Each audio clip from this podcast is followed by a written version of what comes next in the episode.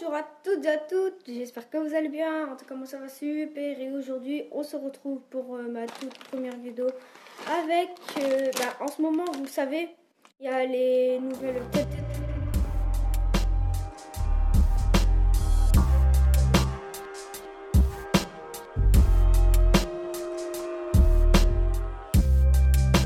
Je vous conseille de ne pas regarder cette vidéo.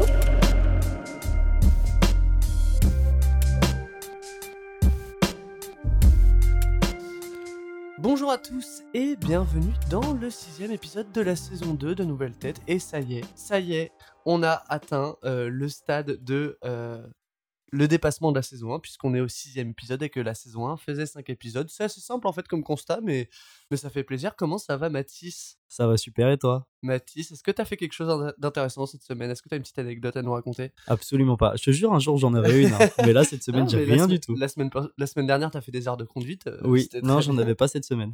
Si j'ai passé un IRM, T'as passé un IRM ouais, Bah, c'est vachement marrant. Qu'est-ce qui t'arrive? Oh, des petits problèmes de dos, Des mais euh, ça va se régler. Bah oui, on espère. Mais du coup, euh, c'est marrant, c'est très futuriste. T'es dans un gros tube blanc et ça fait plein de bruit de robots.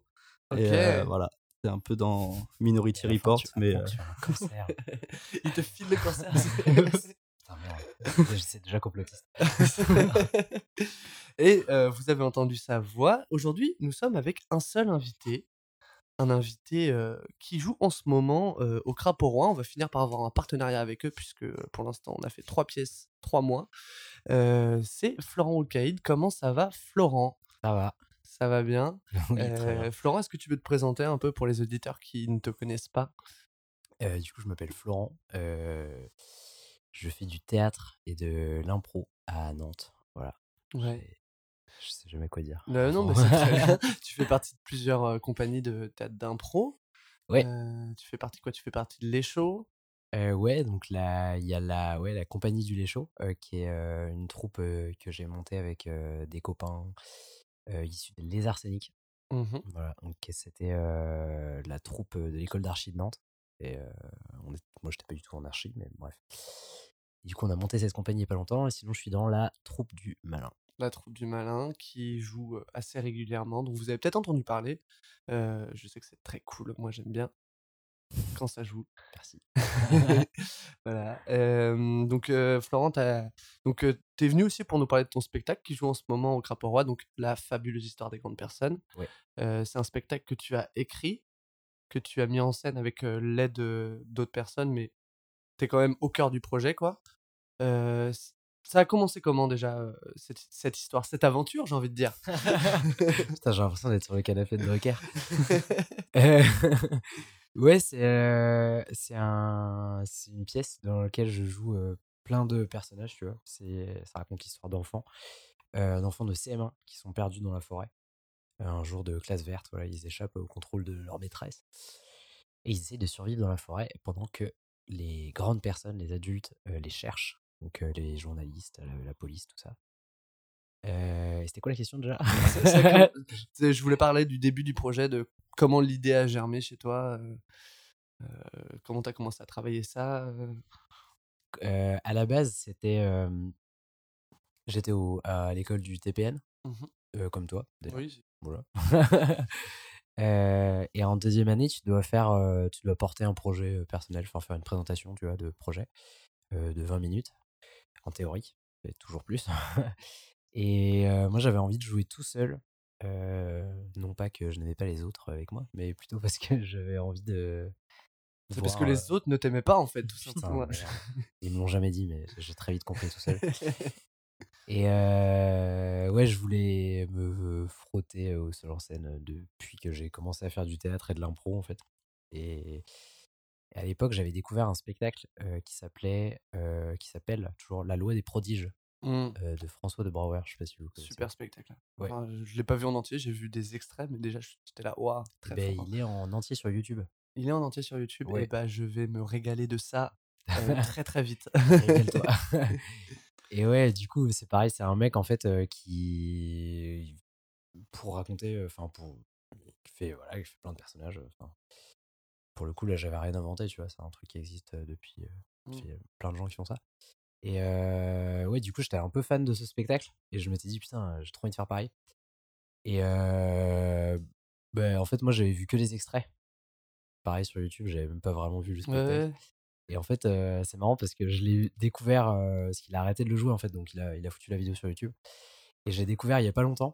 Et en fait, je l'ai regardé et j'ai fait, mais c'est pas du tout ce que j'imaginais Ah ouais. du spectacle. Et puis ça ressemble pas du tout à ce que moi j'avais fait. Donc euh, voilà, c'était assez. euh. Et euh, je me suis paumé. Le début, la création de l'idée. Pour... Oui, c'est- Donc l'idée part de base de vouloir faire un spectacle à plusieurs personnages. seul. exactement. Et euh, moi, je suis assez fan des, euh, des dessins animés euh, où les, les enfants sont un peu trop malins. Tu vois, genre South Park ou Gravity Falls, les trucs comme ça. Je sais pas si- Enfin, Ouais. South Park, tout le monde connaît. Mais... Gravity Falls, c'est incroyable. C'est cool, hein. C'est trop bien. Moi, je, je me suis tout bouffé pendant le confinement, euh, mais j'ai pas décroché jusqu'à la fin, quoi. C'est euh, vraiment bien. Mais euh, moi, en fait, c'est pareil que j'ai même pas maté en entier. J'ai dû mater la moitié de la saison 1 parce qu'en fait, c'est des potes qui m'avaient filé. Euh, ils m'ont filé les épisodes, tu vois. Et en fait, c'est de, de l'espagnol sous-titré français. Et en fait, à partir de, la deuxième moitié de la saison 1, il n'y a plus les sous-titres. Et moi, j'ai fait allemand LV2. Et du coup, je comprenais plus rien. Et voilà. C'est un appel. Si quelqu'un a les épisodes. euh, C'est sur Disney Plus. hein. Si tu chopes euh, des codes Disney Plus. Putain, bah voilà. Je viens euh, comme ça pour raconter des trucs et j'apprends des choses. Et ouais, du coup, je voulais euh, voilà, jouer des enfants. Enfin, ça me faisait marrer en fait. Et euh, j'ai eu l'idée euh, en allant acheter de la nourriture à la boulangerie à côté euh, du TPN. La Voilà. boulangerie de Je me Noé. souviens très bien. Ouais, dédicace à la boulangerie de Noé. Et je m'étais dit, hé, c'est un enfant qui se part dans la forêt, ça peut être marrant. Et après, voilà, je me suis mis à écrire au départ tout seul. dans mon appart et un peu à la table aussi, tu vois, enfin Mm. Et puis à des moments, quand j'étais bloqué, j'ai appelé euh, euh, mes comparses, euh, Arthur Levrard et Antoine Lefrère, pour faire des regards extérieurs, tu vois Ouais, au niveau de l'écriture ou de la mise en scène. Et puis après, j'ai eu de l'aide de plein d'autres personnes, Régis Flores notamment. Qui est, qui est professeur euh, et euh, l'un des directeurs de l'école, euh, pour ceux qui ne savent pas. Euh, oui, tu, tu- tu parles d'Ar- d'Arthur Levrard et d'Antoine Lefrère. Antoine Lefrère, tu as un spectacle avec lui aussi qui s'appelle La guerre des émeux. Ouais, on a deux spectacles même. Deux spectacles. Ah oui, c'est vrai qu'il y a le Laura des pâquerettes. Ouais, ouais, que- ouais. Qu'on va jouer bientôt d'ailleurs. Bah, J'aimerais bien le voir ce truc-là parce que c'est que j'ai j'ai toujours pas vu. C'est c'est le seul de toi que j'ai pas vu pour l'instant, Euh, je crois. À moins que je, ne- je ne me trompe pas. Mais euh, pareil, euh, la guerre des émeutes, c'est- super. Vous jouez- tu joues aussi euh, plusieurs personnages. Vous jouez tous les deux aussi plusieurs personnages. Est-ce que c'est un truc d'improvisateur de, de vouloir incarner plusieurs personnages sur scène c'est plus un truc de, de gens qui sont dans des économies de théâtre où ils ont pas de fric. Et du coup, quand tu veux raconter une histoire, voilà. Oui, non, mais après, tu- Mais ouais, c'était pas tellement. Enfin, c'est marrant en plus. Vrai. tu sais, il y a un truc de. Tu traverses plein de. Enfin, ouais, si, oui, je sais pas si c'est un truc d'improvisateur, mais. En tout cas, tu sais, on l'a pas écrit en se disant on veut forcément jouer plusieurs personnages. Tu vois, si on avait, pou- si on avait pu faire la pièce avec un seul, en fait, euh, ça aurait été plus simple à plein de- d'égards, tu vois. Mhm. Des changements de costume entre deux trucs. à la base, je l'avais. À la base, quand on avait commencé à travailler la pièce euh, avec Antoine, je me disais putain, ok, euh, cool, ça va pas être aussi physique que mon seul en scène. Bon, en fait, ça l'est beaucoup plus. Parce que sur ton seul en scène, tu restes en, en noir, quoi. ouais. Tu n'as pas besoin de changer de C'est ouais, chiant les changements de costume. mystère. Ah ouais, putain. C'est horrible. Après, ça donne un effet cool euh, pour le public, mais euh, derrière, tu sues. Et euh, des, suis terriblement. t'as des fois plusieurs couches de costumes, t'as des spots, donc tu sues vraiment, en fait. Euh, mais je voulais revenir du coup sur, euh, sur euh, la fabuleuse histoire des grandes personnes. Donc, tu disais que c'était parti de la volonté de jouer plusieurs personnages. Tu joues combien de personnages exactement, tu sais ou pas? Putain, j'ai jamais. on me la pose tout le temps la question, il faudrait que je compte un jour. Euh, je, bah, je pense qu'il y en a entre euh, une bonne vingtaine, tu vois. Mhm. Mais en fait, il y en a plein qui passent, euh, ils ont trois répliques et puis après, on les voit plus jamais. Donc, en fait, de vrais personnages, il doit y en avoir une quinzaine, tu vois. Donc, euh, Dont Anne-Sophie. Anne-Sophie. Défaut de prononciation. Ouais, Euh, ça se passe bien en ce moment, euh, ta vie de comédien? Euh, ouais, ouais, c'est très cool. Euh... je ne m'étais pas posé la question. Oui, si, ça se passe bien. euh, bah ouais, euh, de pouvoir, pouvoir tourner des Ouais. spectacles. Bah, en fait, enfin, surtout pour la fabuleuse aventure, où en fait, je l'ai pu jouer vraiment beaucoup en décembre au TNT cet hiver, pendant les vacances, où je l'ai joué peut-être 12 fois, tu vois. Et là, pareil, hein, à Crapourrois, j'ai en tout 9 dates. Et c'est la première fois que je fais ça avec un spectacle, de le jouer autant. Et c'est trop bien.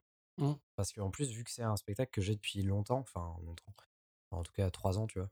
Mmh. Et euh, bah, moi, j'ai évolué, tu vois, depuis. Et euh, du coup, se dire, ah ok, euh, ça avant, je le jouais comme ça, maintenant plus du tout. Et ça, ça me fait rire, ça, maintenant plus du tout. Et c'est un truc, euh, ouais, que bah, évidemment, tu peux pas trop avoir avec des spectacles que tu joues deux fois et puis après, c'est terminé. c'est. Ouais, ouais. Vrai que c'est un truc qui est assez, qui est assez frustrant. Enfin, pour nous euh, qui, qui avons fait des. L'expérience euh, de jouer des spectacles très peu quand tu es en école et que tu les présentes et qu'après bah, tu te retrouves. soit tu plus les droits, soit tu trouves pas la salle pour le jouer. C'est vrai que c'est une, ex- une expérience frustrante, surtout. Moi, je me rappelle en tout cas, on avait joué un spectacle qui s'appelle Fracassé. Il y a un épisode spécial dans la saison 1 qui en parle. On l'a joué deux fois. La première était canon, la deuxième était moins bien et, tu termines sur une moins bien et tu sais que tu le rejoues pas et, et c'est un petit couteau quand même c'est un petit couteau qui tourne. Mais c'est vrai que c'est vachement bien de pouvoir le tourner est-ce que tu as d'autres dates après, après le Crap Road prévues ou... euh? Euh, pour l'instant, non. Mais euh, j'ai la chance d'avoir euh, rejoint une compagnie trop chouette qui s'appelle Live Comedy. ok et il y a un super chargé de diffusion qui, qui est sur le coup. parce que là le- du coup le spectacle il est produit par cette compagnie? C'est ça. c'est quoi cette compagnie C'est une compagnie euh, avec, je suis rentré dedans par le biais de Jérémy Sénagéal, qui, Mhm. euh, qui était mon parrain à la troupe du Main. Euh, et euh, qui a toujours été très cool, enfin, qui m'aide beaucoup professionnellement. Et, et ouais, ils ont, c'est un groupe, bon, évidemment, il y a plein de monde dans la compagnie, tu vois. Euh, ils ont tout un tas de spectacles que je vous invite à aller voir. Compagnie qui, Live Comedy, en fait, ça regroupe plusieurs compagnies, les D'accord. Balbutiers, enfin, il y a plein d'autres trucs. Et voilà. D'accord Euh, des, des, des spectacles euh, qu'on pourrait connaître euh, qu'ils ont qu'ils produisent Euh, Il y a un. Eh ben, ils produisent La Poule, qui est la troupe professionnelle d'impro nantaise, Ouais. notamment, qui ont le petit détournement et tout un tas d'autres spectacles vraiment cool. c'est de l'impro vraiment de super qualité. Euh, ils ont aussi, euh, ils produisent aussi les balbutiers, donc qui ont des pièces plutôt jeune public, mais euh, comme les petits plats dans les grands, c'est de l'impro aussi. Enfin, bref, il y a pas mal d'impro. Pas mal d'impro, bah Ouais. oui, c'est tout un, c'est tout un, un, groupe social qui s'est créé autour de l'impro, j'ai l'impression, euh, autour du malin, parce que Jé- Jérémy Sénagel il, il a fait aussi partie du malin. Euh, ouais. Euh, donc, euh, d'ailleurs, années sur Nantes, en termes de, de production et de représentation, c'est quoi les, les différences avec euh, le théâtre? Je parle pas de ah bah il y a pas de texte, mais vraiment je parle de je parle de la diffusion, euh, le fait de jouer peut-être plus dans des bars, euh, des choses comme ça. Est-ce qu'on on est encore au chapeau beaucoup à l'impro ou est-ce que euh, est-ce que tu as des cachets aussi euh, via l'impro? Je, je me pose la question. Ben, tu vois, tout à l'heure, quand tu disais, euh, bah, tu joues deux fois le spectacle et puis après t'es deg et tout, bah, ça, euh, c'est trop bien parce que. Enfin, non, ça, c'est pas bien, c'est pas ça que je veux dire, mais. Enfin, tu sais, c'est un truc que moi j'ai aussi, par exemple, Ouais. avec les émeux, là, on est en mode, bon, bah, en fait, euh, voilà, on va le rejouer qu'en juillet, enfin, bref, ça Ouais. fait loin, tu vois. Alors qu'en fait, tu bosses sur un truc pendant euh, deux ans, euh, et voilà, avec peu de, au final, de. La récompense est très forte, mais voilà, enfin, tu le joues pas beaucoup. L'impro, c'est vraiment l'inverse. En fait, c'est trop cool parce que c'est un truc où tu peux jouer à mort. Et euh, en fait, en impro, moi, j'ai à la fois la partie associative, euh, donc au lait chaud et au malin, où là, pour le coup, bah, euh, on se rémunère pas. Enfin, c'est pour la troupe. Et là, c'est là où on joue dans des bars. Où, euh, Enfin, non, en fait, on joue aussi au théâtre sans nom. ou Dans Vous allez faire plus des matchs du coup? Euh, ouais, des matchs ou des spectacles entre nous Ok. mais où euh, du coup on est vraiment plutôt beaucoup sur scène et euh, ça permet d'expérimenter ça aussi qui est cool Mhm. parce que tu vois dans nos économies de théâtre bon, en fait tu veux jouer à 6 il faut payer tout le monde enfin c'est un peu Ouais. du coup tu te retrouves à faire des pièces où tu joues tous les personnages mais euh, après à côté de ça euh, l'impro j'en fais aussi plus professionnellement ou, euh, par le biais de la fabrique à impro notamment Mhm. ou qui nous envoient jouer à droite, à gauche, ou qui on joue plutôt à deux, à deux, trois, tu vois. Euh, et en fait, au final, c'est vraiment plus par l'impro que je me rémunère. Ouais. Tu vois, Que, plus que par le, les pièces. Quoi. Ouais, et c'est vraiment une chance que, enfin, genre, l'été dernier, on a passé, enfin, j'ai dû jouer. Il y a la bah, Live Comedy euh, qui avait passé un, un deal avec euh, la, la- l'aglo de Pornic où en fait ils cherchaient des improvisateurs pour jouer dans la rue. Et en fait, on a passé l'été euh, à jouer dans la rue, euh, payé par euh, Pornic. Donc, tu vois, c'est vraiment. Ça faisait plein de, de cachets. Alors qu'en fait, tu vois, on partait avec notre petite ardoise pour noter des thèmes et nos bretelles pour que les gens voient à peu près qu'on avait un simili costume. Et puis. Enfin, vraiment zéro préparation. Ouais. Et au final. euh, Zéro préparation. Enfin, t'as quand même la, toute ton expérience qui joue parce que euh, si t'envoies quelqu'un qui, qui est, dont t'es pas sûr en impro, euh, bah, c'est pas pareil, tu vois. Donc, euh, tu dis zéro préparation, mais t'as quand même tout cet amont d'entraînement où tu te vois à plusieurs trous, plusieurs fois par semaine. Oui, c'est vrai, t'as euh, enfin, voilà. J'ai fait de l'impro, moi, il y y a une époque lointaine. Ah, t'as arrêté du coup? J'ai arrêté pour l'instant. Pour l'instant, je fais du stand-up. Ok. Mais, euh, mais l'impro, je me dis pas, je me dis pas que j'arrête pour toujours, tu vois. Mais euh, ça c'est pareil, c'est aussi des, des raisons d'économie, quoi. C'est euh, pour l'instant le stand-up, euh, je suis tout seul, donc bon bah c'est plus facile Bah ouais. que, que, que chercher une compagnie de machin. De toute façon, je suis assez associable, donc moi souvent les, les trucs de recrutement ça me stresse, donc j'ai arrêté d'y aller. Putain, c'est une tannée ça. Ouais, vraiment. Ah mais- ouais, c'est l'enfer. Je sais que je suis à 5% de mes capacités, je pense, parce que je suis trop stressé. Donc, euh, bon, Ah oui, non, mais tout le monde. hein. Enfin, tu sais, c'est vraiment euh, le truc. euh, c'est surtout au malin, tu sais, où il y a une... Mais là, c'est cool parce qu'il n'y a plus trop cette espèce d'aura, euh, euh, la troupe du malin, à cause du. Enfin, tu sais, le confinement, ça a un peu remis, et le couvre-feu, enfin, tu sais, le moment Ouais. où en fait on jouait plus, bah, en fait, les gens, euh, ils sont retournés voir de l'impro, mais en fait, ils s'en foutaient de qui était qui, et c'est beaucoup mieux. Parce qu'il n'y a plus cette espèce d'aura pourrie qu'il y avait, notamment par le biais du recrutement malin, où tu sais, tu passes un week-end. Et en fait, euh, si tu. Enfin, il y a vraiment des gens qui le vivent très très mal parce qu'ils sont super stressés et en fait c'est dommage parce que Parce que Ouais. derrière, ils peuvent être super bons. C'est juste que là, euh, l'exercice leur convient pas, quoi. bah ouais et puis même en plus euh, tu vois si t'es stressé euh, tu passes à côté d'un week-end où en fait tu fais juste de l'impro avec plein de Mm. monde et que Mm. tu connais pas et en fait c'est cool tu vois Mm. Euh, donc ouais c'est les recrutements c'est vrai que c'est jamais simple non. Mais euh, tout ça pour dire que euh, euh, de l'impro, j'en ai, fait- ai fait pendant longtemps. Et c'est vrai que c'est c'est quelque chose qui demande aussi beaucoup d'investissement, je trouve. Euh, même dans, dans la, la, la constitution de la, de la, troupe, euh, c'est euh, tu peux pas genre juste te pointer aux répétitions, te pointer au spectacle. Il y a quand même une espèce de vie qui se, qui se crée. Enfin, c'est la sensation que j'ai. Peut-être que je me trompe, euh, mais c'est quand même un truc qui, qui va venir prendre beaucoup dans ta vie, quoi. ouais oui oui en fait oui carrément t'as raison bah surtout euh, bah après euh, moi je parle de mon expérience mais tu vois vu que j'ai deux compagnies euh, plus euh, c'est le truc que je fais euh, pour gagner ma vie euh, tu sais il y a un truc où des fois je sature un peu euh, donc euh, on en parlait juste avant de commencer euh, Ouais. euh, les- le- l'émission bon bah en fait euh, au final je vais pas voir beaucoup de gens jouer quoi Ouais. parce qu'en fait euh, je passe déjà beaucoup de temps à faire ça et en fait euh, bah, quand j'ai du temps libre j'essaie de faire autre chose Et carrément. mais ouais euh, c'est sûr que bah c'est bah déjà euh, c'est au moins un entraînement par semaine Euh, bon après t'es pas obligé d'aller à tous mais euh, au départ euh, voilà si Mm. tu veux Tu veux progresser, ouais.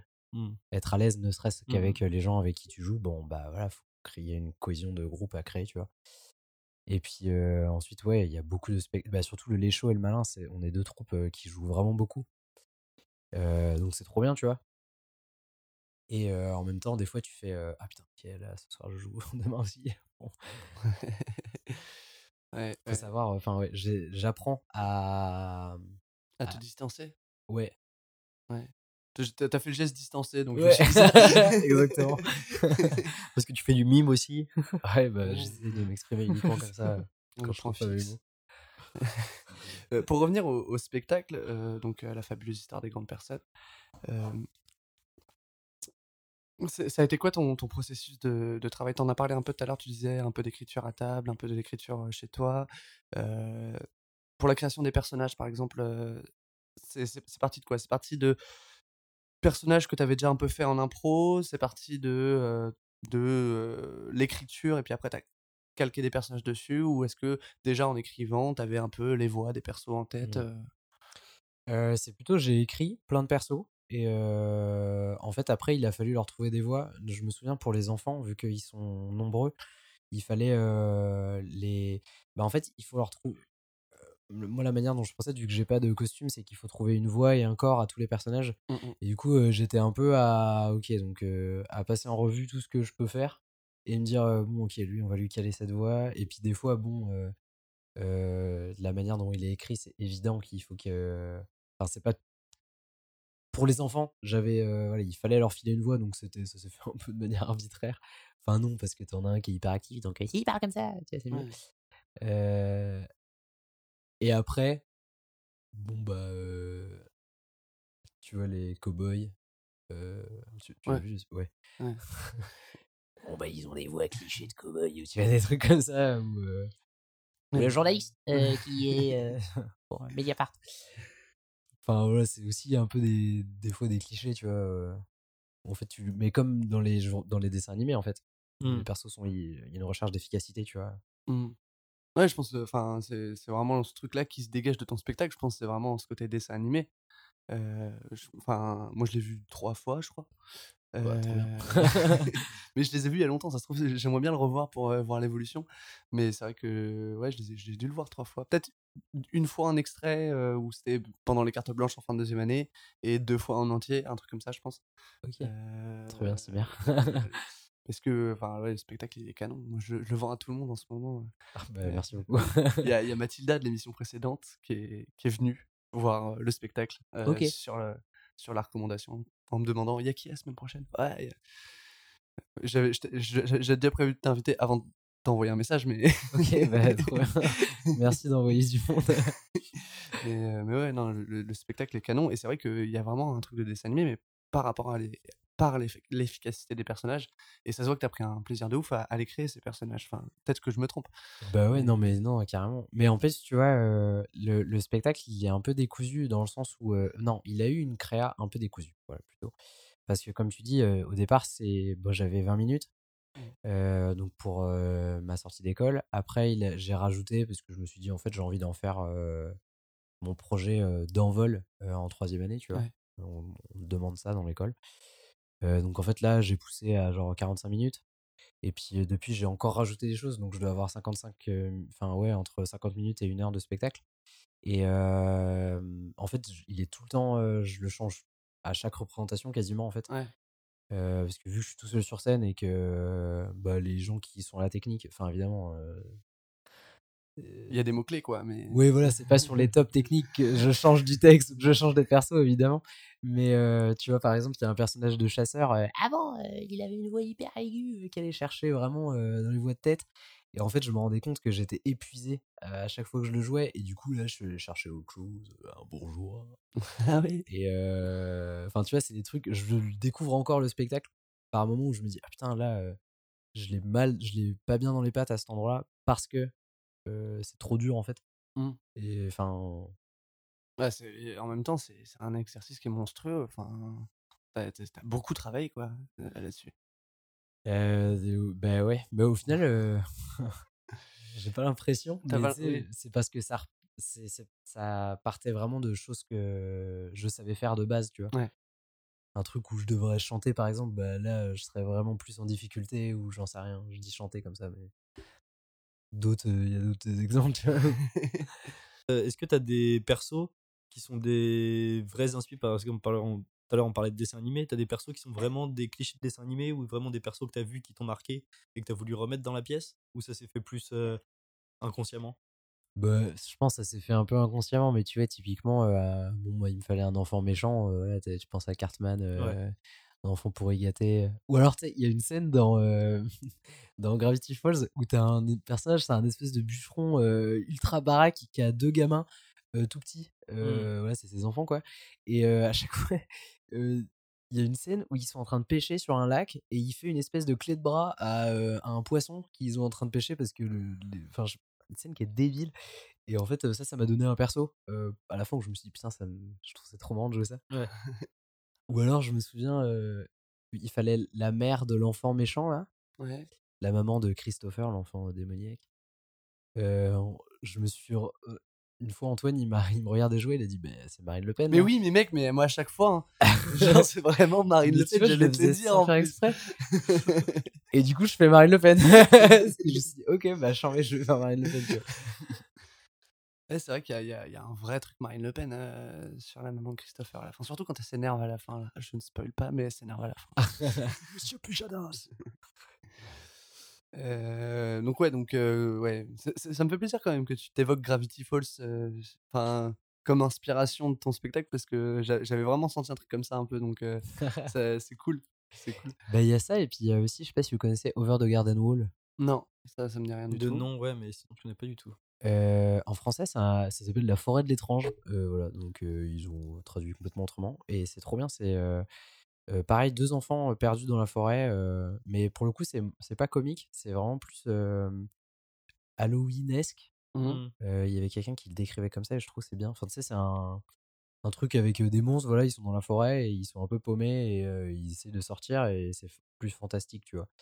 Et euh, ça m'avait un peu fasciné. Ça, c'est pareil, c'est sur Netflix. euh, c'est 10 épisodes de, de 10 minutes. Ça se regarde hyper Mhm. bien. C'est Enfin, quoi, ouais, c'est un dessin animé? De quoi? C'est un dessin animé ou Ouais. ouais? Ouais. En fait, je, je trouve que c'est trop bien les... d'avoir des enfants comme personnages principaux. Je trouve que c'est assez. euh, Ça offre plus de liberté? Ouais, et puis tu sais, il y a un truc de. tout de suite, tu peux faire des trucs un peu plus. Un peu plus Ils ont pas la même perception du monde que Mm, nous, quoi. C'est peut-être un peu cliché de dire ça, mais de même manière, enfin, si tu sais, t'as les adultes, Ouais. t'as euh, des choses un peu étranges qui se passent et tu les expliques euh, euh, comme tu peux, quoi. Ouais, de Et- façon. euh, J'ai plus le mot non plus. Euh, Ouais, ouais, vas-y, oui. oui, avec des enfants, du plus, coup, j'ai tu peux. mot. euh, Ah ouais, ça, ça me bloque, du coup, j'ai plus le mot. Non, mais aussi un, un de des façon, ouais, de façon terre à terre, quoi. Terre à terre. Puis, enfin, ils ont leur réalité à eux, Ouais, tu vois. dis. Mm, mm. Par exemple, j'ai bouquiné un livre il y a pas longtemps euh, qui s'appelle euh, la, euh, la maison dans laquelle. Euh, voilà, elle a pas voulu mettre un autre mot à la fin, l'autrice. Où en fait, ça, c'est un orphelinat slash hôpital pour enfants. tu, tu comprends que c'est un peu en ex-URSS. Enfin bref, c'est pas trop précisé. Et euh, en fait, tous les enfants dedans, ils sont handicapés, soit mentaux, soit physiques, soit euh, abandonnés par leurs parents, tout simplement. Mhm. Euh, et du coup, ils vivent dans cette maison, euh, un peu livrés à eux-mêmes. Tu comprends qu'ils ont un peu des cours, voilà, mais bon, on n'en parle jamais, quoi. Et ils sont organisés en clans, un peu comme dans une prison, tu sais, où genre. Ouais. Ou comme le dessin animé La Cour de récré, là. Ah, je connais pas. Ah, c'est un vieux dessin animé? Ouais, je me rappelle. Où euh, il y avait le. Genre, il y avait les grands, il y avait le roi, euh, le roi de la cour de récré qui était dans le, dans le toboggan, qui avait sa couronne en carton et tout. Enfin, Bah, ouais, c'est un Ouais. peu ce même. Mais tu vois, c'est trop bien parce Mm. qu'ils ont un univers à l'intérieur de l'univers et voilà. Et, et ouais, du coup, dans ce bouquin, euh, il y a tout un passage où c'est fan- du fantastique, mais tu sais jamais si c'est du fantastique parce que c'est vraiment des choses surnaturelles qui se passent ou si c'est juste les enfants qui l'interprètent comme ça, tu vois. Ouais. Et euh, je trouve c'est trop bien ce- cet endroit de ouais d'étrange. Mhm. Et euh, ouais. Puis avoir des enfants, je- je- ce que je m'étais coupé tout à l'heure, mais ça permet aussi d'avoir un, un regard naïf sur les choses et donc du coup de pouvoir euh, y mettre un nouveau regard, y mettre une nouvelle découverte. Euh, parce que nous, on a nos, on a nos a priori, ça y est, c'est fini, on est, on est fini, nous. Mais, euh, mais euh, ce que je veux dire, c'est que euh, quand tu veux amener un, un univers, souvent c'est pratique d'avoir de, le, de le montrer à travers un regard neuf ou pas, je Mm. sais pas. Je dis peut-être de la merde à chaque fois.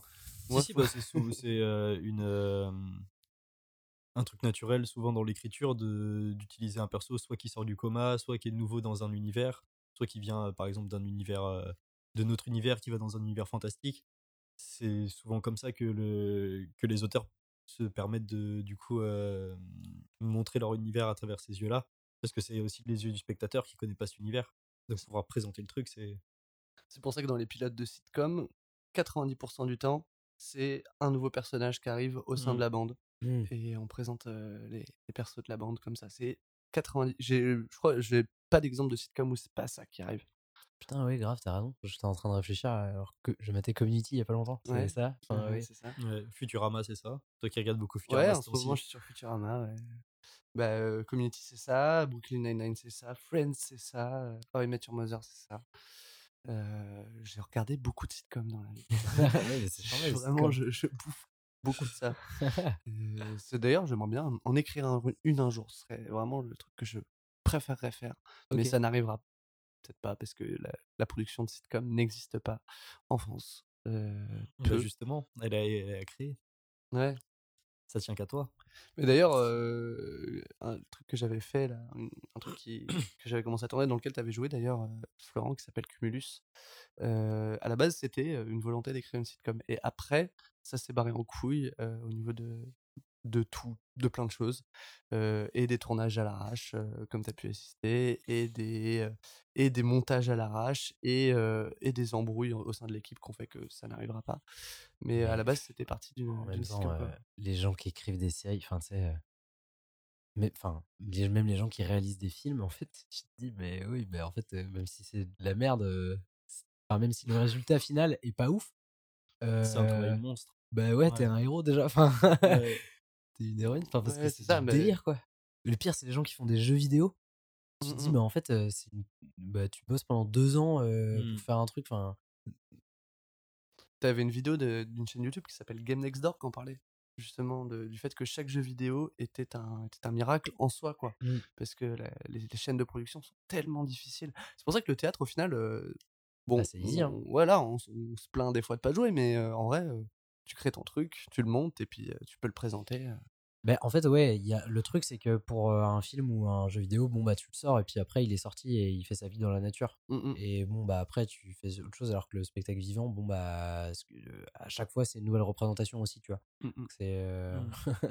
Je viens vraiment d'expliquer la différence entre les deux comme si personne savait. Genre, j'ai eu l'impression de dire un truc intelligent. Et puis en fait, euh, parce que là en fait le- les, les films c'est filmé Avec des ça. caméras et tout.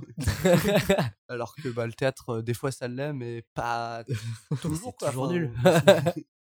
là, Il y a des belles catas, mais faut. C'est pas toujours nul, mais. C'est toujours moins bien qu'une représentation euh, vivante. Ouais, c'est vrai. Mais oui, vrai. aussi, c'est plus difficile les, les films ou jeux vidéo parce que tu as plus d'intervenants, tu as plus de métiers qui sont autour de ça. Mm, mm, mm. Alors qu'un, si tu veux, pour un théâtre, tu prends, tu prends deux personnes, une planche et tu peux faire un théâtre. Enfin, tu peux, voilà, c'est un peu Ouais, ouais, carrément. basique comme vision des choses. C'est très, C'est c'est un peu très basique. mais attends, hein. l'impro, c'est ça. Hein. Ouais. Ouais, voilà. C'est c'est pas pour autant moins bien, c'est différent. Mais du coup, il y a des difficultés en moins, c'est sûr. Mm, mm, mm. C'est vrai. Mais il y a, il y a d'autres difficultés, c'est pas les mêmes, c'est pas les mêmes difficultés, mais Oui, mais c'est mais c'est vrai que moi c'est un truc que je regrette euh, en restant à Nantes, c'est que bah, du coup la production visuelle euh, c'est c'est un peu plus dur de d'aller vers ça quoi, parce Mm. que euh, parce que bah il y a moins de y a moins de boîtes de prod, beaucoup moins d'ailleurs. Mais mais ouais ouais et, et le théâtre a cet avantage là de nous faire jouer. Et, et j'imagine que l'impro, en plus de ça, a cet avantage-là de faire jouer beaucoup parce que ça attire quand même pas mal de monde, le théâtre d'impro. Je sais pas, je suis pas allé en voir depuis un petit moment. Euh, Euh, bah après, ouais, euh, il- alors, de toute façon, il y a tellement de troupes à Nantes maintenant, c'est du délire. Euh, je, je crois qu'il y en a plus de 30. Enfin, ouais. euh, je- donc, je sais pas si tout le monde a du monde, mais euh, ouais, ouais, il y a, il y a une grosse scène d'impro à Nantes. euh.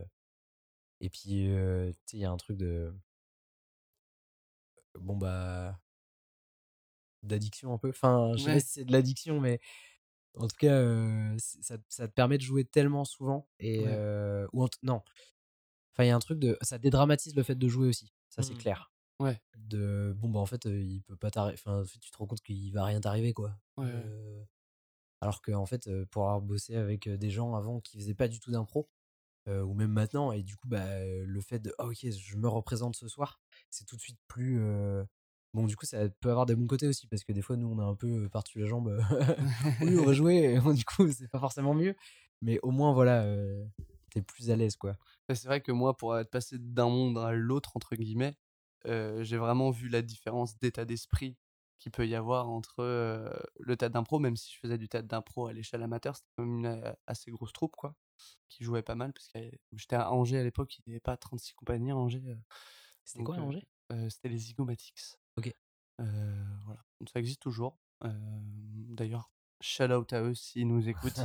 Euh, Dédicace. et les Angevins, n'hésitez pas à aller les voir. Il y a, ils sont... Moi, j'étais de la, de la période où euh, où il y a des mecs qui en sont sortis maintenant qui font partie de la pieuvre, qui jouent à Nantes tous les premiers mercredis du mois au Café Le Rouge Mécanique, à des petites promos comme ça. Ah. tu vois, je connaissais même pas cette troupe. Et bah, tu vois. Alors que j'ai l'impression de connaître toutes les troupes euh, globalement, tu vois. Bah voilà. Et bah, écoute, euh, si un jour t'es curieux, moi j'aime bien ce qu'ils font en tout cas. euh, ça sort un peu des. des des- Enfin, ça reste assez, euh, assez cabaret, format assez classique, mais eux, ils ont une manière d'aborder l'impro où, où, par exemple, ils s'en foutent un peu des règles. Notamment les règles sur le cabotinage. Eux, ils sont Ah. là pour se donner. Ils sont là pour se donner au public et, et du coup, il y en a qui aiment pas du tout parce qu'ils sont là, ouais, tes potes ils cabotinent là, mais, mais euh, eux ils sont là pour faire rire quoi. Alors, cabotinage, peut-être, euh, peut-être euh, je vais expliquer pour les auditeurs. C'est quand tu fais de la, une blague pour une blague quoi. C'est quand, quand t'es es là pour faire. Enfin, je sais pas, peut-être expliquera mieux, mais. Non, non, c'est ça. Mais de toute façon, en fait, les règles, tout ça, c'est des règles qui sont issues de la culture du match, d'impro. Euh, donc, qui ont une raison d'être. Je veux dire, évidemment, tu sais, quand si tu fais toujours le temps des blagues pour des blagues, euh, bah, en fait, c'est l'histoire que tu essaies d'écrire qui peut en pâtir. Et voilà, à la base, ça vient de là, tu vois. mm, mm. Mais en fait, ces règles, on s'en fout. Enfin, on fait ce qu'on veut. c'est vrai qu'on est seul maître sur scène. euh, voilà quoi. On est quoi, t'as dit On est seul maître sur scène. euh, Ben non, mais en vrai, tu vois, non, parce que. Et en fait, ça t'enlève aussi une pression de les premiers matchs d'impro, souvent, vu qu'au malin, on en fait pas mal. Euh, bah les, souvent, euh, quand tu fais ton premier match, bah en fait, tu flippes de te prendre des fautes par l'arbitre ou tu flippes de ah putain, peut-être que je vais gêner les gens qui jouent. Mhm. Et bon, bah en fait, ça te paralyse, quoi. Il y a le risque que ça te paralyse. Alors qu'en fait, juste vas-y. Et puis, euh, Ouais. si, ça se passe, si tu fais une connerie, et bah après, tu la referas plus. ouais, c'est vrai. C'est vrai. L'histoire d'être seul maître sur scène, ça me rappelle une, une histoire qui s'est passée à l'école. On avait un prof, Simon Houdin, en première année, qui nous disait tout le temps qu'on était les seuls maîtres sur scène, on était les seuls décideurs. euh, et que. euh, les déci- ça va, ça va, les décideurs? Vous avez une rage incroyable. Ouais Bah évidemment, on nous prend pour des cons Euh, il, il arrêtait pas de nous, nous répéter ça. Et euh, j'ai un camarade de classe, Quentin Juteau, euh, qui écoute le podcast, euh, donc euh, je le salue, qui s'est pointé à la deuxième, qui a, qui a dit Ok, je suis seul mettre sur scène et, et je, je- j'ai, une intuition, je vais la suivre, je la fais maintenant. Il s'est pointé en caleçon sur le plateau. Il jouait du Godot, c'était absurde, c'était pas. c'était pas, c'était pas, il jouait pas un Molière, voilà, mais il s'est pointé en caleçon sur le plateau en se disant de toute façon, bon, le metteur en scène m'a dit qu'on était les seuls décideurs, donc j'y vais. Nous, on était censé être au neutre, assis sur les côtés, tout le monde a rigolé, c'était très dur de tenir, et il s'est pris une méga rouste par, le, par le metteur en scène à la sortie. Donc voilà, il nous a dit qu'on était seuls décideurs, mais bon, lui, un peu quand même. Bah après, t'es au service de la pièce, quoi. Oui, bien sûr. T'es au service du spectacle et voilà, tu peux dire, ouais, je suis le seul décideur, ok, bah, tu sors de ton rôle et t'insultes les gens. Bon, Oui. bon, il reste qu'ils ont payé pour te voir et que je pense que c'est la limite, quoi. Mais c'était, de la première année, c'était de la représentation ouais. fin de première année. Ça, ça, n'avait, ça a eu un impact mineur euh, sur, euh, sur le spectacle, quoi. Mais bon, c'est vrai que c'était assez marrant, je trouve. voilà, c'était une petite anecdote comme ça, euh, au débeauté, quoi. hannetons. Pas- Oui, non, voilà, c'est ça. Bah non, mais bah, tu vois, typiquement, euh, Aura des pâquerettes, euh, qui est le spectacle d'impro qu'on fait euh, avec Antoine, on voulait, euh, on s'est dit, bah en fait, on a envie de faire tout ce qu'on veut, quoi. Et euh, du coup, si on veut décrocher, en fait, on est- il n'y a pas du tout de quatrième mur. Euh, on présente le spectacle en même temps qu'on joue. Et du coup, on, voilà, on décroche tout le temps. Ouais. Enfin, du coup, c'est nous qui lançons les musiques aussi, donc on peut dire attendez, on, euh, mets-toi en pause dans cette scène, on va mettre cette musique, ça va mieux porter, euh, tu vois. Et en fait, euh, il y a un truc de, en fait, il peut, ça peut pas mal se passer. Ouais. Du coup, et il- les gens, bon, si ça peut mal se passer si tu te mets à te prendre la tête avec les gens, mais je veux dire, il n'y a pas de risque Ouais, ça si arrive. tu fais un blanc de 20 priori. minutes. Ouais, mais même là, tu Oui, vois, tu peux dire aux gens, euh, bon, il y a rien qui nous vient là. Enfin, tu vois. de la- en gros, c'est la création d'un spectacle en live, quoi. Ouais. En fait, le, ce qu'on fait, c'est qu'on demande euh, aux gens euh, un, un objet ou un, un concept sur lequel on, on passe jamais une heure. Donc, tu vois, on a fait les passages piétons, euh, les deuxièmes prénoms, enfin, des trucs comme ça. Ouais. Ok. Et euh, du coup, on fait un spectacle d'une heure dessus, tu vois. Et euh, bah voilà, enfin. il- Je sais, je sais plus ce que c'est. Je suis perdu dans mon explication. mais- Et vous arrivez toujours à tenir une heure sur le sujet? Bah, en fait, euh, après, on s'en éloigne tout Oui, le bien temps. sûr, ouais, sûr. puis, euh, mais même quand on s'en éloigne, tu vois, on peut dire, euh, hey, on s'en est éloigné là. Et du Ouais, coup, euh, ça marche, ça en nous fait. donne une occasion. Enfin, en fait, tu vois, euh, c'est ça qui est trop bien en impro, quoi. C'est Mm. que vraiment, il... tant que les gens te suivent, bah, tu fais tout Ouais, ce que tu veux, ça. quoi. Mm. Et puis même, tu peux même euh, commencer à... Enfin, je sais pas, j'ai pas vu le spectacle Laura des Pâquerettes, mais tu peux commencer à, jouer avec le public assez... Enfin, toi, t'as pas de quatrième mur, moi, je sais que sur la méthode, en tout cas, euh, on a quand même tout un passage où euh, on, donne des, on donne des conseils en live au public. Donc, la méthode, c'est un spectacle sur comment rater sa vie. Et donc, du coup, on tire des, papiers du public. Et, et- plus on a été à l'aise, et on l'a vu aussi au c'est- je, rebondis sur ce que tu disais tout à l'heure, sur roder un spectacle, sur le fait de le jouer beaucoup, ça te permet de, vraiment prendre confiance en ce que tu fais et tout. Mais à la fin, genre, limite, on insultait le public et, et, il rigolait, et c'était trop bien en fait, tu vois. Genre, Mais il est trop fort en plus, Mel.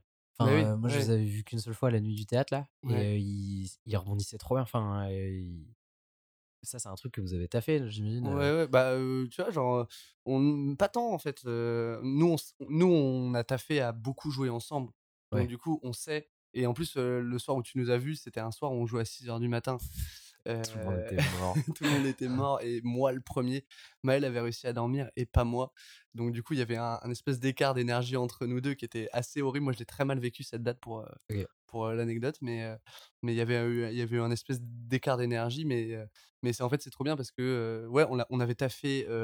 Enfin non, on s'était dit justement, on avait notre metteur en scène, enfin c'est Laure qui nous fait le regard extérieur, qui nous balançait des trucs en répète, mais tu vois, c'était jamais Bah ouais. sûr de ce que t'allais, de ce que ça allait donner, quoi. Et en fait, euh, le moment où on a commencé à vraiment pouvoir rebondir efficacement sur, euh, sur ce que disait le public, c'est quand on a pu le jouer euh, bah, six fois d'affilée au crapaud roi. Au bout d'un moment, bon, il y a eu des fois où, euh, bah, genre, il y avait la même, le même papier qui était tiré euh, d'une scène à l'autre, donc on avait déjà des blagues en tête. Alors, soit on essayait de, de faire de quelque chose de nouveau, soit, bon, euh, on refaisait la blague, quoi, mais... Ça dépend si t'es en forme ou pas. Ouais, c'est ça.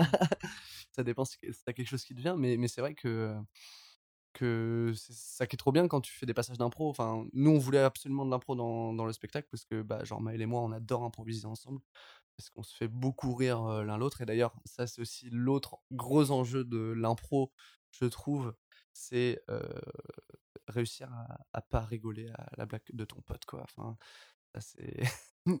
Mais encore une fois, ça dépend de, si la, de la Oui. scène, tu vois. Enfin, Oui, non, mais mais enfin mais non mais bien sûr en plus moi je suis trop nul à ça je décroche tout le temps donc euh...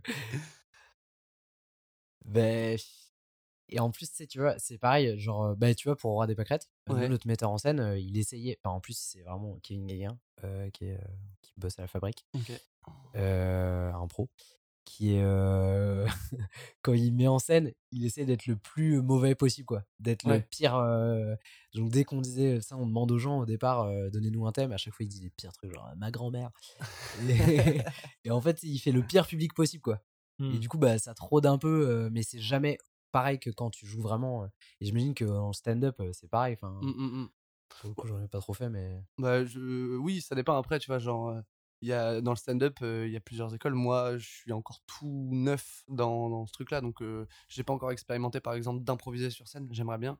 Euh, mais il y en a maintenant qui font, euh, qui font, qui se pointent et qui font rien de près et qui font, moi, soit donnez-moi un mot et je vais essayer de trouver des blagues, euh, et voilà. ils- Soit il joue avec le public, etc. ils jouent ouais. le- Ouais, c'est ça. Ouais, ça arrive aussi, ouais. euh, que le public te suive sans être cassant quand parce qu'il faut garder les limites quoi et tu vois euh, j'ai vu des mecs en stand-up allumer des gens dans le public Ouais. et tu fais, oh bon d'accord on va tous se taire là parce que Là, c'est des insultes, là, c'est simple. c'est- ouais enfin bref c'est c'est ouais c'est gérer le public c'est pas facile quoi Non, non, bah non, ouais. C'est- pas facile du tout. Et bon, je commence à en, à y aller- à en voir quelques-unes des scènes de stand-up. J'ai l'impression qu'il y a toujours une conversation qui s'engage à un moment, quoi. Et c'est. Moi, ça me saoule, vraiment. Ça me- Je sais que j'en- ai pas eu encore, mais, euh, mais je sais que je pourrais perdre. Bah non, je, je suis sur scène, donc euh, The Show Must Go On, mais je sais que je peux être très vite saoulé par ça. Bah, en fait, euh, en, bah, du coup, ce qui est cool, c'est qu'en impro ou en théâtre, même, même si t'as pas forcément le quatrième mur, euh, il y a quand même une distance de ouf vis-à-vis de. Bon, bah, même si t'es Antonin, même si t'es Florent, bah, il y a. t'es à ce moment-là sur scène. Donc, Ouais. stand-up, je trouve, il y a moins ça. Enfin, Bah, je pense qu'il y a vraiment une proximité avec le public parce qu'en impro, même. Enfin. je me suis complètement perdu dans ma phrase. On va reprendre. Euh, je pense qu'en stand-up, il y a une plus grande proximité avec le public encore qu'en impro parce qu'en impro, tu crées quand même ton petit univers quoi, sur scène. bah, tu crées ton à histoire. ce que tu. Ouais, on s'attend à ce que euh, c'est plus difficile pour les gens du public de rentrer dedans. Enfin, ils vont moins oser te venir euh, t'embêter s'ils ont envie de te faire chier ou quoi. Alors qu'en stand-up, vu que tu racontes ta vie, tu racontes tes blagues et tout, il y a un truc de. Bah, ils ont l'impression qu'il y a une proximité supplémentaire et que tu peux, tu peux facilement rebondir sur le blague de l'autre ou même t'as envie d'être plus drôle que celui qui est sur scène, donc tu peux vite casser les couilles quoi.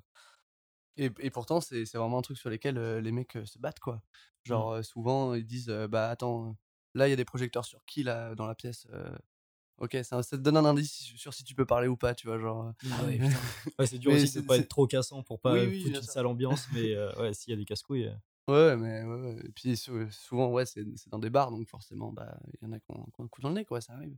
Puis il y a aussi le côté, euh, tu dois faire rire. Ouais. Ça, Mm. c'est. euh, ouah. Ouais, en impro, t'es pas obligé de faire rire. Bah Ouais, c'est non, vrai. tu sais, tu joues un truc, quoi. Ouais. Puis, euh, advienne que pourra. Ouais, ouais. Mais tu vois, il y a pas longtemps, je me suis retrouvé à jouer, euh, pareil, un plan euh, Fabrique Impro. On était envoyé euh, à, Ch- à côté de Cholet, euh, bosser pour une, faire un spectacle pour une boîte euh, de BTP, je crois. J'ai pas très bien compris ce qu'ils faisaient. Bref, il y avait 250 euh, mecs euh, du BTP qui nous attendaient, vraiment, les bras croisés comme ça. Et tu vois, tu dois jouer pour eux pendant 45 minutes. Et il y a un truc de. Bon, bah en fait, je vais devoir prendre un perso qui a un statut encore plus haut qu'eux. Ouais. Euh, parce que, mais du coup, tu sais, il y a un truc de. Au départ, je suis obligé de faire ça parce que sinon, ils vont s'en battre les couilles, quoi. ils vont pas et ça va être horrible. Et du coup, en stand-up, tu peux pas tellement faire ça Ouais, parce non, que. En théâtre, bon, bah, tu, voilà, tu, comme je dis, tu peux prendre un perso statut haut. Alors que moi, dans la vie, je suis pas statut haut plus que ça, en fait. Donc en stand-up, voilà, tu discutes. euh, Mm, mm, si tu te fais pas respecter, tu te fais pas respecter, quoi. Enfin, mm, mm, c'est clair. Euh, vrai, c'est- entendre le mot perso statut, ça m'a fait des, des, des réminiscences de tête d'impro de, ah oui c'est vrai j'avais appris ça en stage euh. Euh, moi j'avais joué euh, dans un EHPAD je m'en rappelle c'était horrible genre j'avais fait euh, on, pareil j'étais dans ma compagnie à Angers là les Zygomatics et on était programmé sur un festival de théâtre amateur qui, qui, qui jouait dans un quartier et on était programmé sur deux dates là-bas donc une date en salle, dans la salle du spectacle de la maison de quartier, donc c'était super. Et une deuxième date sur laquelle je jouais, euh, qui était une. On nous avait pas trop dit, on nous avait dit rendez-vous là-bas, et on se pointe et c'est un EHPAD. Et euh, c'est vraiment des gens euh, âgés qui ne comprennent pas ce qu'on est venu faire. Et en plus, c'est amateur, étudiant, et l'équipe, est, tu, tu joues avec des gens. Là, là l'équipe n'était pas forcément composée que de gens qui savaient jouer entre eux, quoi. ah Parce ouais. que c'est une- vraiment une compagnie avec une quarantaine d'ad- d'adhérents, tu vois. Donc, donc, on essaie de composer des équipes, euh, mais des fois, quand personne n'est dispo, bah, genre, personne n'est dispo, et donc tu te retrouves à jouer avec des gens que tu connais pas. Donc, tu fais un truc un peu classique, tu fais euh, un peu ce que tu peux, et tu es en face d'un public qui ne comprend pas ce qu'il voit, quoi. Enfin, vraiment. Et, et c'est vrai que ça- je pense que ça a été une de mes dates les plus dures, et en même temps, ça apprend. euh, Ben, ça- ça En même temps, tu traverses ça avec Ouais. des gens que tu connais pas bien. Après, euh, vous êtes soudés, quoi. hein. Ouais, c'est clair. ah non, c'est sûr. C'est sûr. Mais ça t'apprend aussi à, à, relativiser que même, genre, tu passes une date horrible, tu bides pendant 5 minutes, 10 minutes, une heure, t'es pas mort après, quoi. Non, on est, on- c'est toujours mieux que de bosser l'usine. hein. C'est ça. Alors certes, tu, tu sues, euh, sur le moment, t'es pas bien, mais... Oui, Mais c'est après- des problèmes de bourgeois, ça. Enfin, sais, non, mais C'est clairement, déconner, hein, on est vraiment privilégiés de ouf. ouais. Ah non, euh, ma blague sur Harry Potter qui se met la baguette de sorcier dans l'urètre, elle a pas été comprise. quelle leçon est-ce que je peux en tirer Ça a été... Passé la semaine dernière pour moi, ça, pour voilà, bah en tout cas, c'est, très cool de t'avoir. On, on approche euh, doucement de, de la fin de l'émission, là, déjà.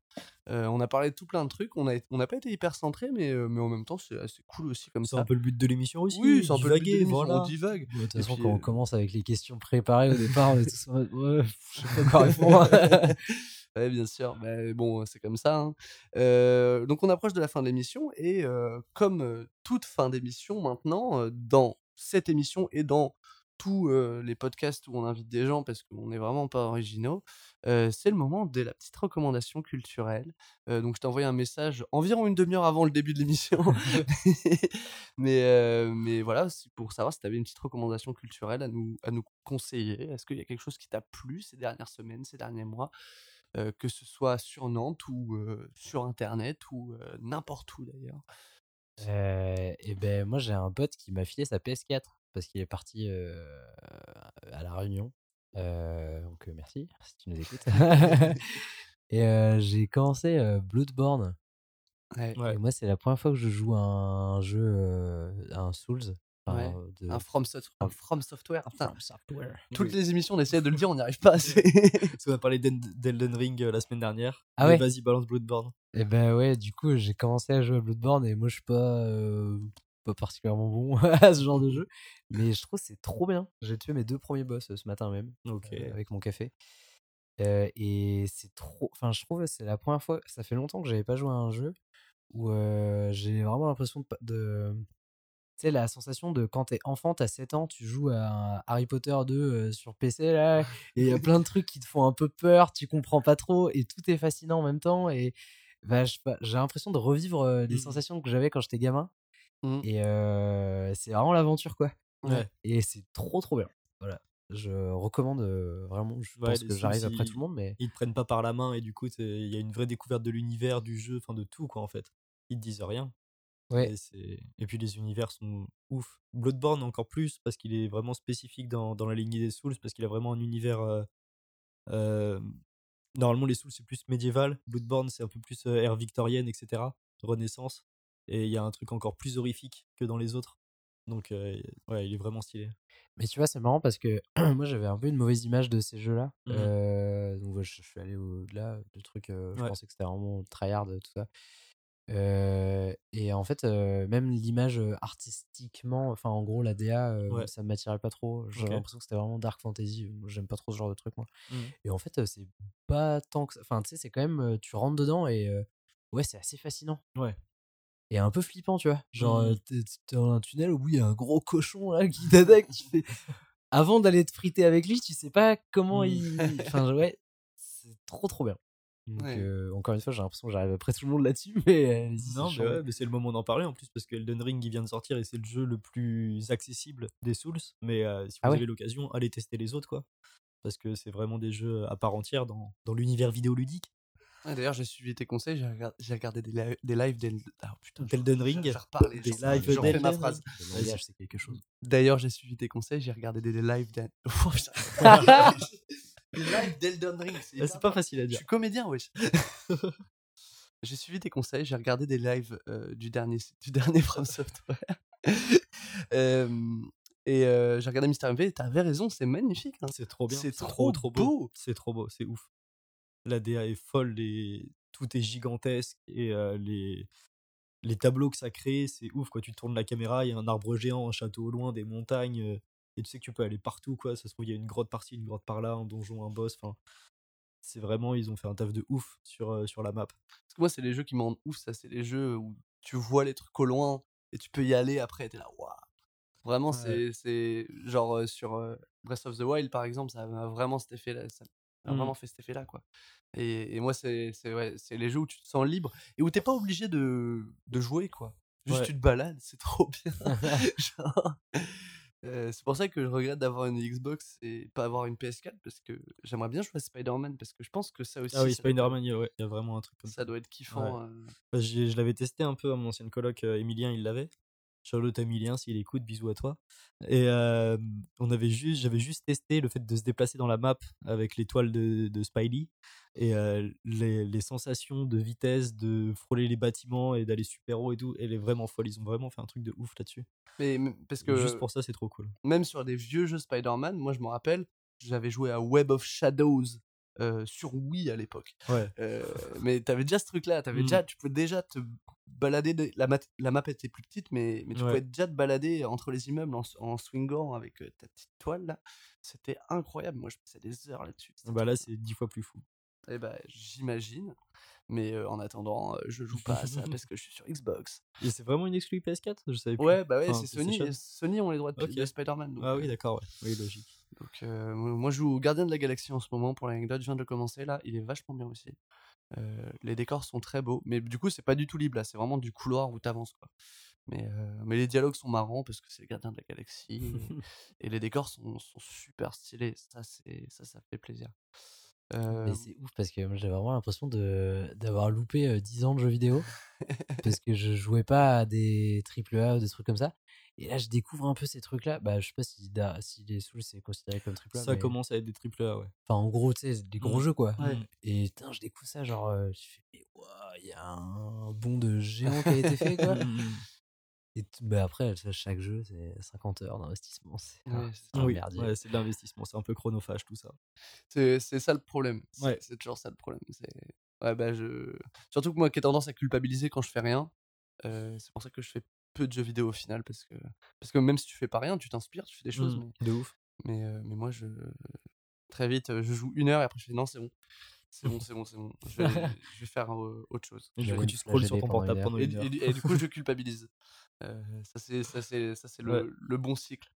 Euh, moi, mon conseil de cette semaine, c'est une vidéo d'un youtubeur qui est assez connu, qui s'appelle Patrick Beau, euh, qui, fait, qui a une chaîne YouTube qui s'appelle Axolot. Ouais, je sais de quoi tu vas parler, je l'ai vu passer. Tu l'as vu passer? J'ai pas bah, regardé, mais ouais. et bah, c'est une vidéo. euh, donc, Patrick Beau, il a une nouvelle euh, émission depuis euh, deux ans qui s'appelle Les étranges escales. Donc, il va à un endroit et il va chercher les endroits insolites de cet endroit. Et là, il vient de faire une vidéo à Nantes. Donc, c'est très très cool à regarder parce que il y a des endroits que là, bah, je connais, mais il y a des endroits que je connaissais pas. Donc, ça fait toujours plaisir à voir. Notamment un truc énorme qui est sur la Loire, qui est le Maillet Brézé. Moi, je suis jamais rentré à l'intérieur. Et donc, du coup, bah, lui est rentré à l'intérieur. En fait, je me rends compte que c'est assez cool. Ce serait, assez cool à visiter. Euh, et notamment, il y a un truc à côté de Couéron, une chapelle où il y a des gargouilles autour de la chapelle. Et parmi les gargouilles, il y a un xénomorphe. C'est pas à côté de Couéron, C'est pas à côté de Couéron? C'est à côté de Saint-Jean-de-Boiseau, entre Saint-Jean-de-Boiseau et le Pèlerin. Ok, Et je la connais très bien parce que c'était. Enfin, j'habite dans ce coin-là. t'habites là-bas, quoi. Ouais. Ok. Et bah, Et elle me faisait très flipper quand j'étais petit et que je passais en voiture à côté parce que c'est vraiment une chapelle sur le bord de la route dans un petit coin de forêt. Et, euh, et elle me faisait très peur quand j'étais petit et qu'on revenait de chez les grands-parents la nuit. Donc voilà. Mais oui, du coup, t'allais dire, il y a un xénomorphe. Il y a un xénomorphe, il y a des, il y a des gremlins et il y a un goldorak. Et Mm. euh, bah, c'est super cool. Et il y a plein d'autres trucs à Nantes en fait que, qui étaient insoupçonnés. Donc je vous conseille euh, vivement cette vidéo de Patrick Beau, aka Axolot. Voilà. Alors moi, du coup, ma petite reco, j'avais pas trop d'idées et puis là, en parlant d'impro et tout, ça m'est revenu. Il y a un bar, c'est assez insolite aussi de proposer un bar en reco. Insolite. Et c'est un bar qui a ouvert cet été, je crois, ou début d'été, et qui s'appelle le Poum Poum Chak, P-O-U-M, P-O-U-M, T-C-H-A-K, et euh, qui notamment organise des matchs d'impro. Ils ont une petite scène euh, où euh, ils font des matchs d'impro, des concerts de jazz, des concerts de rock, Du euh, stand-up. du stand-up. La dernière fois aussi, ils faisaient un bingo, mais qui était limite stand-up, avec des présentateurs vraiment rigolos et tout. Et, et il est vraiment très cool ce bar. La déco est un peu rock, rock tout en fer, mais avec plein de murs en pierre, etc. Euh, et il y a. Shout out à Benjo qui a fait les lumières du bar. Et Voilà, bah, shout out à Benjo. Shout out à lui.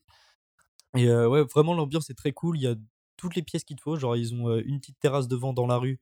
C'est rue de. C'est à côté de la place du Pilori, après les Galeries Lafayette, j'ai plus le nom de la rue. Rue du Château. T'as une petite terrasse devant. T'as une salle où il y a le bar. t'as une salle du coup avec la scène où il y a pas mal de tables et t'as une petite terrasse derrière, vraiment un petit endroit tout cosy avec des murs peints et tout, vraiment très joli et qui est très cool. Enfin, il y a- tu peux aller à un concert, te poser dans un petit coin. Enfin, vraiment, il y a de tout. C'est trop très très cool comme bar. Et du coup, si vous voulez aller voir du stand-up ou de l'impro, allez sur leur page Facebook. Je pense que vous aurez des dates. Je crois qu'ils font ça toutes les semaines. Il y a toujours des trucs à faire. Donc voilà. C'est qui la troupe d'impro qui, qui joue là-bas Tu sais ou pas? Euh, la dernière fois que j'y suis allé, c'était la Cito. La Cito. La des Despacito. pour Despacito, l'anecdote. exactement. CITO. Euh, ok, ok, Voilà. ok. Euh, T'avais fait des trucs avec la Cito, toi Ouais, j'avais commencé l'impro euh, l'année dernière, mais bon, c'était pendant le confinement, donc il y a plein de cours qu'on sautait et j'ai pas, j'ai pas continué après.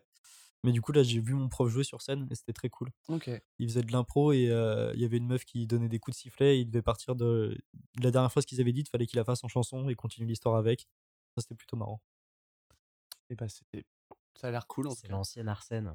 L'ancienne Arsène. Ouais, ouais, carrément. Ouais, ouais. On, commence, on jouait là-bas euh, il y a. alors, je te parle de ça, c'était il y a 4 ans. euh, Avec euh, les Arséniques, euh, on a tous commencé là-bas en fait. Ok.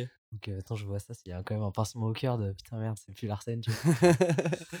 je, vous conseille le- je vous recommande le bar qui a détruit un ancien bar qui était cool, tu vois. Mais du Non, coup, il a pas détruit les est bars, sur ça des change. saines.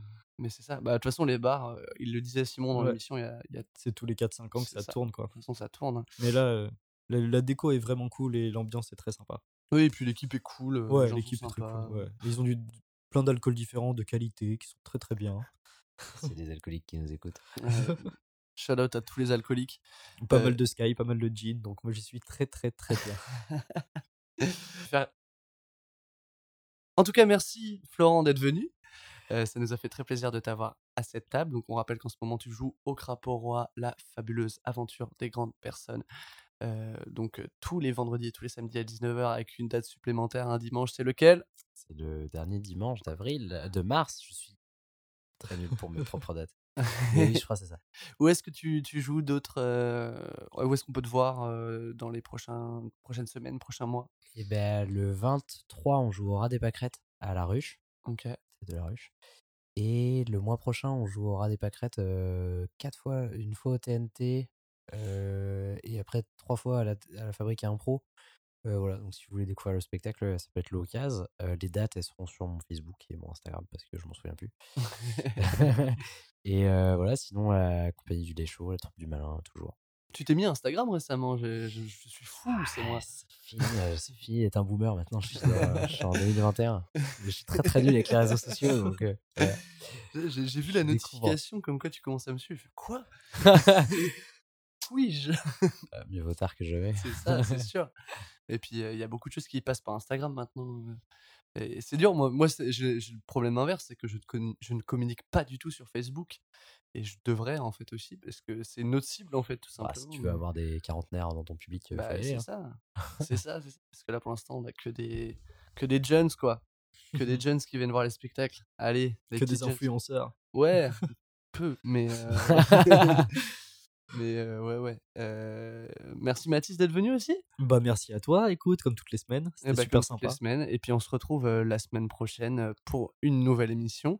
N'hésitez pas à partager l'émission si elle vous a plu. N'hésitez pas à écouter les autres épisodes avec des personnes que vous ne connaissez pas, puisque c'est aussi le but de l'émission, c'est de découvrir des artistes à Nantes qu'on ne connaît pas. Donc voilà, ça fait très plaisir de vous avoir eu.